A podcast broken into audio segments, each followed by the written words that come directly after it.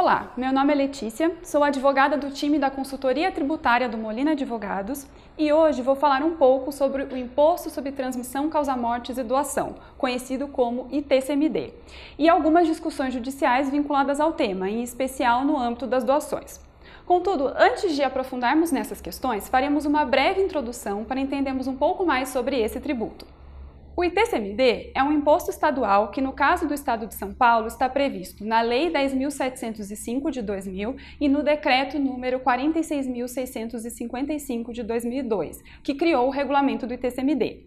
Nas hipóteses de doação, o contribuinte do imposto é, em regra, o donatário, ou seja, aquele que recebe o bem. Mas caso ele não seja domiciliado em São Paulo, o contribuinte será o doador residente no Estado.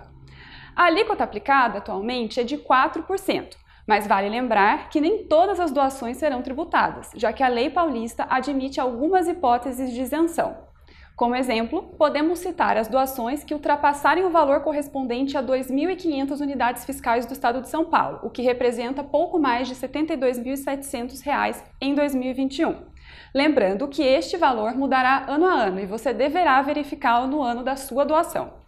Também será isenta a doação do imóvel vinculado a programa de habitação popular, por exemplo. Quanto à base de cálculo do tributo, especificamente de bem imóvel, originalmente a Lei 10.705 de 2000 estabelecia que para o cálculo seria considerado o valor venal constante no carnê do IPTU. Posteriormente, o Decreto 55.002 de 2009 inseriu alterações no regulamento do ITCMD e passou a estabelecer que a base de cálculo no caso de bem imóvel urbano poderia ser o valor venal para fins de IPTU, como já previsto, ou o valor venal de referência do ITBI, o que for maior.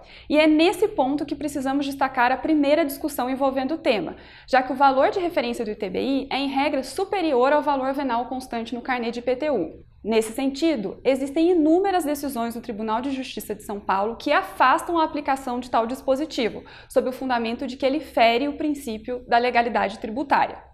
Basta lembrarmos do artigo 150, inciso 1 da Constituição Federal e o artigo 97 do, do Código Tributário Nacional. Esse último é claro ao estabelecer que somente a lei pode aumentar tributos, sendo que se equipara ao aumento do tributo a modificação da sua base de cálculo que o torne mais oneroso. Desse modo, o TJ São Paulo tem se manifestado favoravelmente aos contribuintes, afastando a aplicação do decreto e adotando como base de cálculo do ITCMD o valor venal do bem bem imóvel lançado no carnê de IPTU e não o valor de referência do ITBI. Outra questão importante envolvendo ITCMD e que merece destaque é a doação com reserva de usufruto, que tem sido bastante adotada pelas famílias no âmbito dos planejamentos sucessórios. Nesse caso, a legislação paulista admite o recolhimento do imposto em dois momentos antes da lavratura da escritura de doação, com recolhimento de 4% sobre dois terços do valor do bem, e posteriormente, no momento da extinção do usufruto e consequente consolidação da propriedade, com o cálculo de tributo sobre um terço do valor do bem.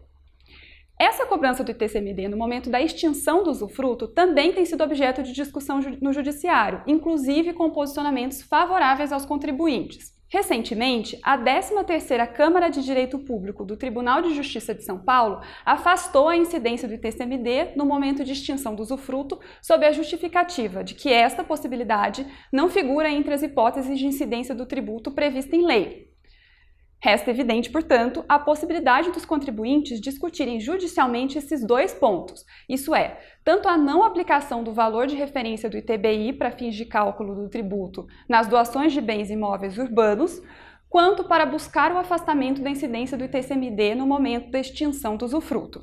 Por fim, é necessário que os contribuintes se atentem à possibilidade de que a alíquota do ITCMD, que hoje é de 4% no estado de São Paulo, aumente no futuro.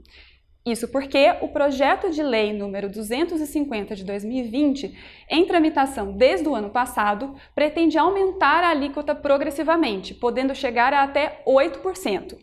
Por hoje é isso. Caso queiram saber mais sobre o tema, eu e toda a equipe do Molina Advogados estamos à disposição para auxiliá-los. Um abraço e até mais.